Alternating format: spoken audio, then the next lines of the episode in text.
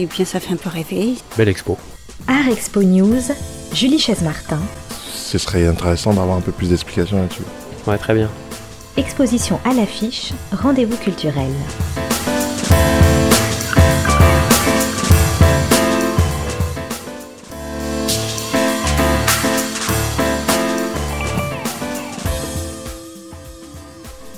De fil, d'or et de soie, les immenses tapisseries réalisées au début du XVIe siècle pour l'empereur Charles Quint sont intimement liées à un artiste dont le nom est pourtant peu connu.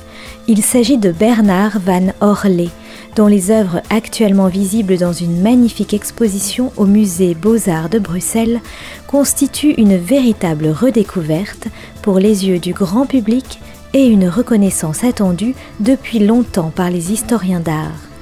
À seulement 1h30 de Paris par le Thalys, le voyage culturel vaut le détour pour s'immerger dans la Bruxelles de la Renaissance, du temps de Marguerite d'Autriche et de Charles Quint, quand la cour avait élu domicile dans l'immense palais du Coudenberg, dont les fondations redécouvertes font aujourd'hui l'objet d'un parcours de visite en souterrain au milieu de vestiges exhumés. Van Orley a bien connu cette Bruxelles brillante, alors centre du monde moderne, quand Charles Quint était maître d'un empire sur lequel le soleil ne se couchait jamais. Très jeune, dans le quartier de Saint-Géry, Bernard Van Orley, fils de peintre, embrasse la profession à son tour et répond à de nombreuses commandes d'institutions religieuses. Dans ses peintures soignées, dont une sélection choisie est montrée dans l'exposition, le style frappe tout de suite, un style qui a su admirablement assimiler les nouveautés de l'art italien et l'expressivité plus germanique des visages, un style que l'on retrouvera dans de très célèbres cycles de tapisserie commandés par l'empereur dont il fournit les cartons dessinés. Une question se pose alors et n'a cessé de tourmenter les spécialistes. Van Orley a-t-il fait le voyage en Italie comme beaucoup de ses confrères à cette époque? Ingrid Demeter, commissaire de l'exposition, nous éclaire sur ses influences germaniques. Les, peintures des primitifs flamands, ils étaient naturellement très connues, en vogue. Il a vraiment intégré les nouveautés qui venaient de, pas seulement de l'Italie, mais aussi de l'Allemagne, par Dürer Cranach. Au sujet de Dürer, justement, on sait que Van Orley invite l'artiste allemand chez lui et lui offre un somptueux repas dont il dira Maître Bernard, le peintre, m'a invité à sa table et m'a fait servir un dîner si recherché qu'à mon avis, il ne doit pas en avoir été quitte pour dix florins. On est en 1520 et Van Orley est le peintre officiel de la cour des Habsbourg. Il fait les portraits de Marguerite d'Autriche et de Charles Quint et acquiert une grande notoriété qui lui assure un confort de vie. Avec Dürer, à coup sûr, il s'entretient de peinture, de dessin et de gravure. Mais au sujet de l'Italie alors, d'où tire-t-il autant de connaissances stylistiques?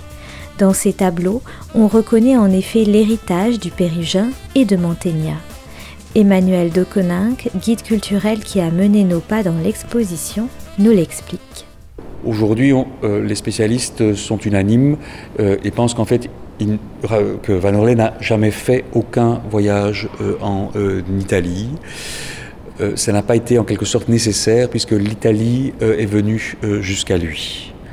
et notamment au travers en fait des nombreux cartons de tapisserie qui vont être envoyés à Bruxelles dans les différents ateliers de maîtres lissiers afin d'y être tissés. Et donc il y a un exemple très célèbre qui est l'arrivée en 1516 des dix cartons de tapisserie des actes des apôtres de Raphaël. Euh, donc, qui sont envoyés euh, par le Vatican euh, ici à Bruxelles afin d'y être tissés. Pourquoi Bruxelles? Parce que Bruxelles a à ce moment-là la réputation d'être la capitale inégalée dans le domaine de la tapisserie. Donc les cartons vont, une fois après avoir été utilisés euh, pour la réalisation des, différentes tapisseries vont, comme c'était l'usage, rester euh, chez le maître euh, lissier.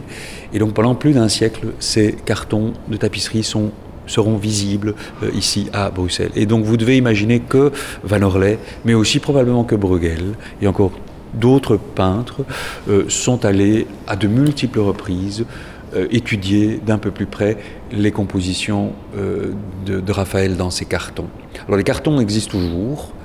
Euh, si vous voulez les voir en vrai, il faut aller à Londres, Victoria et Albert Museum. Enfin, il y en a 7 sur 10 qui existent, pour être tout à fait précis. Euh, et les tapisseries existent elles aussi, elles sont au Vatican. Euh, mais donc ça a été évidemment une source incroyable pour tous les artistes du Nord, donc d'avoir des dessins du plus grand maître de la Renaissance à, Rome. Si vous ajoutez à ça les gravures, et notamment par exemple ces gravures de Mantegna, qui circulent à des prix qui deviennent de plus en plus modiques, mais vous comprenez qu'effectivement, euh, il n'y a pas forcément besoin de faire ce voyage de formation euh, en Italie, même si beaucoup vont quand même le faire.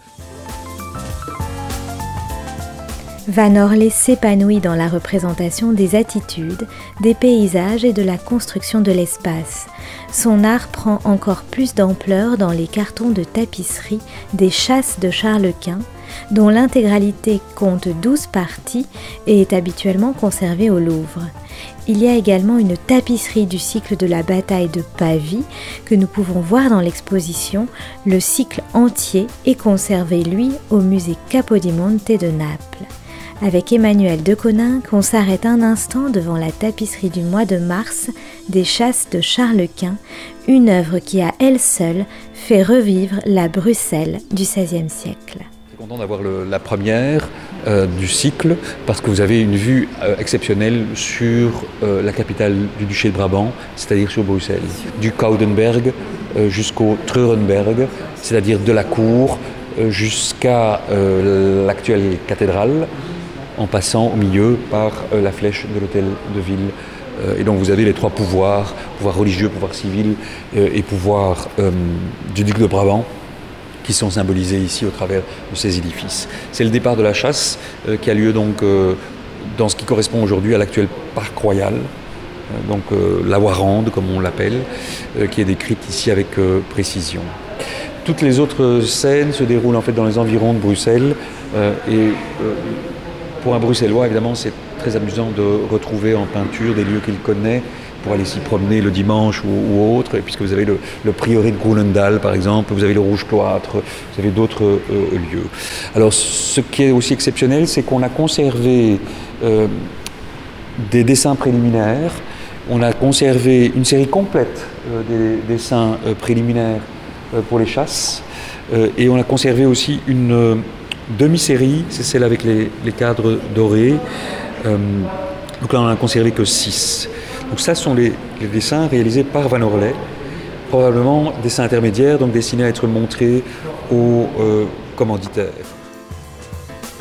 L'exposition Van Orley, Bruxelles et la Renaissance redonne sa juste place à un artiste qui a connu l'âge d'or de la tapisserie bruxelloise, qui en est un des maîtres incontestés aujourd'hui et qui fait le lien entre l'Italie et les Flandres, entre Van der Weyden et Bruegel, comme un chaînon manquant aux multiples facettes qui a connu les grandes heures de Bruxelles. Elle est à voir au musée Beaux-Arts jusqu'au 26 mai et elle est inscrite dans le programme plus large de cette année qui s'appelle Bruegel et son temps. Pour en découvrir même un peu plus, vous pouvez aussi vous rendre à la cathédrale Sainte-Gudule Saint-Michel pour admirer des vitraux royaux de la main de Van Orley. Cet artiste à redécouvrir qui a pourtant eu pendant longtemps son effigie sur les anciens billets de 500 francs belges.